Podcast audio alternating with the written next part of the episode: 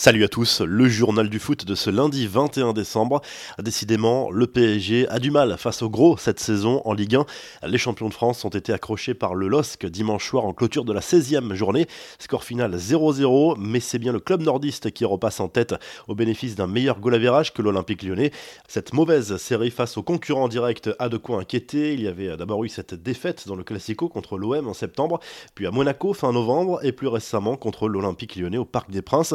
Le PSG, certes dominateur face au LOSC, peut tout de même remercier Presnel Kimpembe, auteur d'un énorme sauvetage sur une contre-attaque lilloise qui aurait pu faire très mal en fin de match.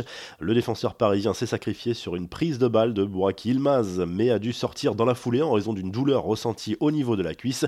Kylian Mbappé, lui, n'est entré en jeu qu'à la 78e minute. L'attaquant français n'était visiblement pas en mesure de disputer un match en intégralité, toujours en raison de problèmes musculaires. Une rechute incompréhensible pour Thomas Tourelle. Les Et Alessandro Florenzi sont également sortis blessés.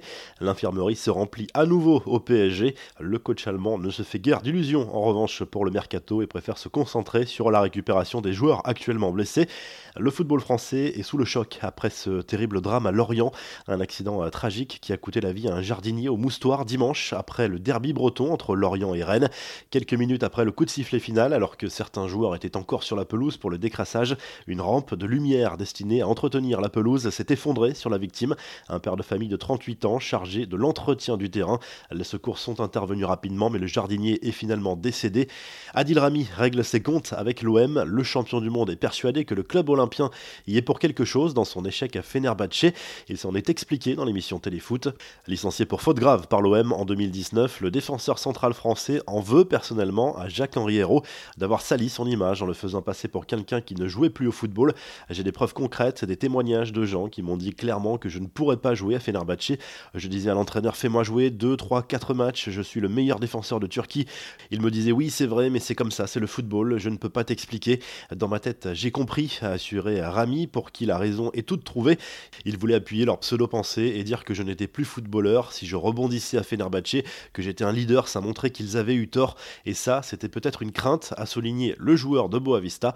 Les infos en bref, Luis Suarez est passé aux aveux, l'attaquant uruguayen uruguayen a été interrogé par le procureur de Pérouse dans le cadre de l'enquête sur l'irrégularité de son examen d'italien passé à l'été dernier pour faciliter un éventuel transfert à la Juve. Cet examen pour obtenir la nationalité italienne était bien bidon. L'ex-buteur du Barça aurait reconnu avoir reçu les questions et les réponses une semaine avant l'épreuve, selon la presse italienne. En série A, justement, Raphaël Leao a marqué le championnat de son empreinte dimanche. L'attaquant de l'AC Milan a inscrit le but le plus rapide de l'histoire de l'élite du football italien face à Sassuolo après seulement 6 secondes de jeu. C'est aussi un record dans les 5 grands championnats européens.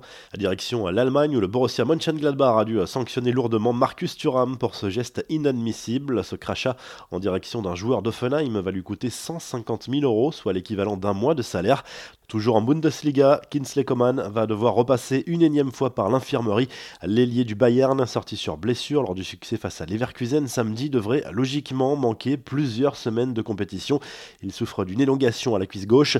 Manchester United va enfin profiter d'Amad Diallo. Le club mancunien avait trouvé un accord avec l'Atalanta Bergame cet été pour le transfert du jeune Ivoirien pour 40 millions d'euros. Mais ce dernier n'avait pas pu rejoindre la première ligue, faute d'avoir obtenu le permis de travail. Selon Sky Sports, ces formalités administratives seront bientôt réglées. La revue de presse, le journal de l'équipe revient notamment sur le choc sans vainqueur et sans but entre Lille et le PSG dimanche soir. Défense de marqué, titre le quotidien sportif avec ce sauvetage de Kim Pembe en illustration. En Espagne, le journal AS revient notamment sur le succès du Real Madrid à Eibar, 3 buts à 1. Karim Benzema a encore été décisif en ouvrant le score en début de rencontre et en réalisant deux passes décisives. Le Real reste co-leader de la Liga mais avec deux matchs de plus que l'Atlético Madrid. Le Mundo Deportivo consacre sa une au roi Lionel Messi qui a égalé Pelé ce week-end en tant que meilleur buteur de l'histoire du football pour un seul club. 643 réalisations avec le maillot Blaugrana.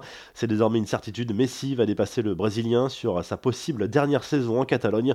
Enfin en Italie, la Gazette dello Sport évoque la course au titre à distance entre l'AC Milan et l'Inter. Vainqueur à Sassuolo, les Rossoneri ne lâchent pas la tête mais l'Inter s'accroche un point derrière grâce à son succès contre la Spezia.